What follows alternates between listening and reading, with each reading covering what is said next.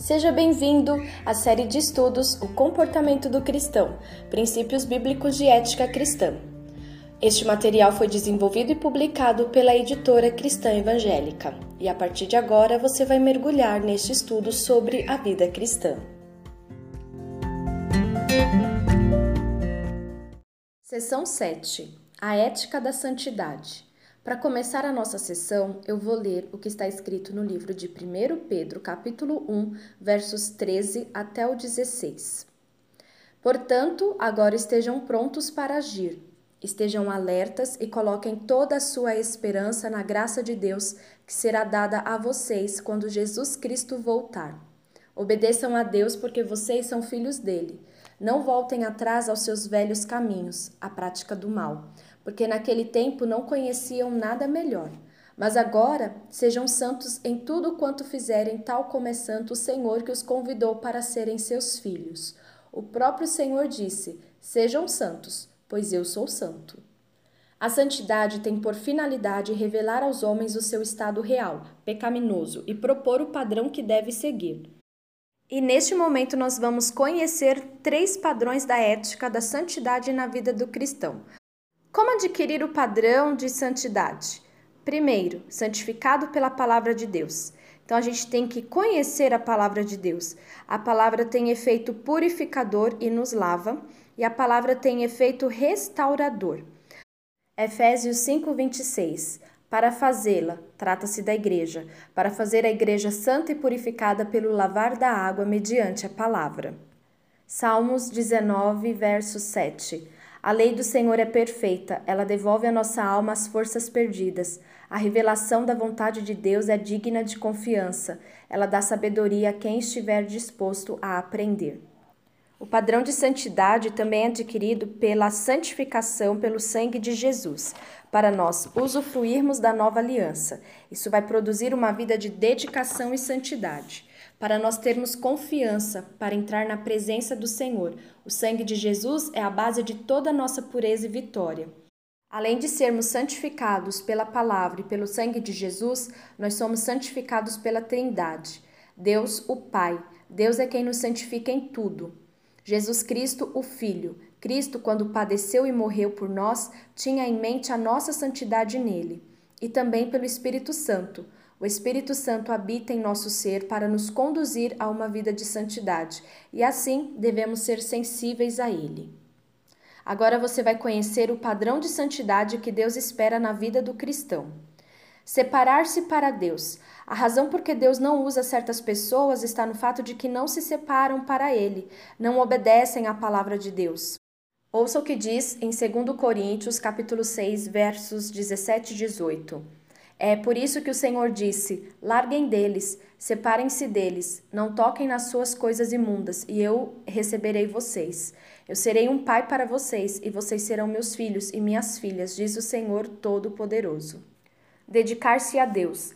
Dedicação é algo que fazemos ao oferecer nossa vida a Deus como sacrifício agradável que é vivo e santo. Isso é um ato voluntário.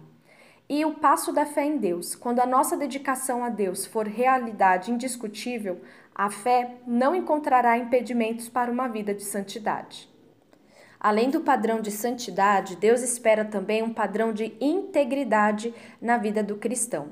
A integridade está relacionada com a questão da verdade, que reflete a santidade de Deus. Primeiro, autenticidade. A integridade básica da santidade é ser autêntico e santo, isto é, estar em contraste com muitos que vivem em nosso redor, pois não devemos nos conformar com este século. Segundo, veracidade. É na prática de dizer a verdade em quaisquer situações que Deus espera do cristão comportamento exemplar. Temos um adversário, o pai da mentira, que luta para que mintamos e assim entristeçamos o Deus Santo. E terceiro, fidelidade. Leva à prática da verdade, pois você é dominado pelo Espírito Santo. Temos o padrão da santidade, o padrão da integridade. Deus espera também o padrão que é indispensável de todo verdadeiro cristão, que é o fruto do Espírito. O fruto aparece na vida do cristão de modo natural e não forçado, porque não é alguma coisa que se fabrique. Vamos conhecer o fruto do Espírito? Está lá no livro de Gálatas, capítulo 5, os versos 22 até o 26. Eu vou ler e vocês vão ouvir agora.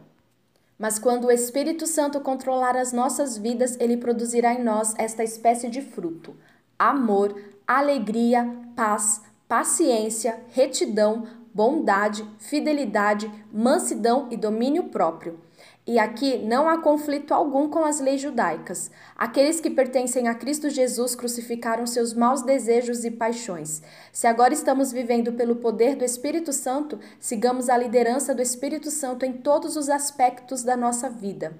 Então não precisaremos mais andar em busca de honras e de popularidade que levam à inveja e aos maus sentimentos.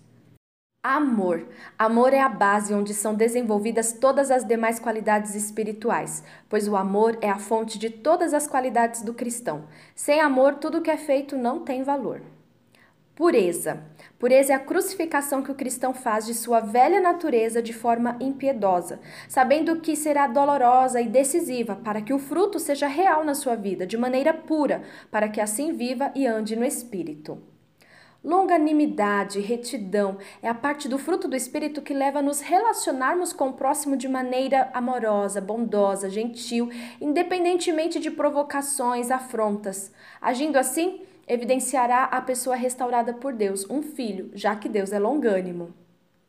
Mansidão é a prática de uma vida de humildade, onde é reconhecido o valor alheio, com a compreensão de que não somos superiores. Cristo é nosso exemplo de vida prática de humildade e mansidão. Domínio próprio. O controle dos desejos e das vontades é a nossa maior luta. Cristo demonstrou de forma muito clara exemplo de domínio próprio, porque veio a este mundo para fazer a vontade do Pai e não a sua própria vontade. E concluímos que Deus espera que seus filhos tenham um padrão santo de vida, que o seu procedimento venha a ser santo e que as pessoas vejam a santidade de Cristo Jesus em você. Que a partir deste momento que você está ouvindo esse podcast, você seja autêntico e a santidade do Senhor venha a fazer parte da sua vida.